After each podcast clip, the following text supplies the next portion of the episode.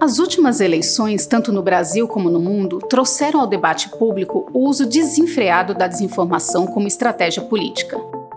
Para iniciar, eu quero dizer que deixei de usar o termo fake news por dois motivos. Primeiro, porque é uma contradição em si mesmo. Se a notícia não pode ser falsa, posto que notícia é sinônimo de informação verdadeira. Depois, pelo fato de o termo ter se banalizado a tal ponto que fake news passou a ser usado por qualquer pessoa para desqualificar uma notícia incômoda ou constrangedora. As fake news são mentiras, que são produzidas propositadamente com o fim, com a finalidade de prejudicar algo ou de prejudicar alguém.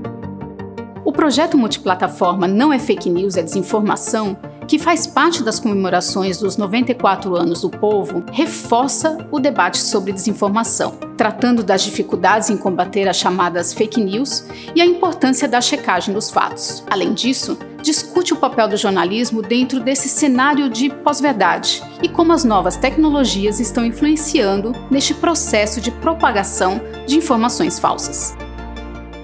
Para saber mais sobre o assunto e acompanhar esse conteúdo em vídeo e na íntegra, acesse o Povo Mais, a plataforma multi-streaming do Povo. Lá você também encontra reportagens especiais, séries, documentários, cursos e livros. O link de acesso está na descrição desse episódio. Aproveita!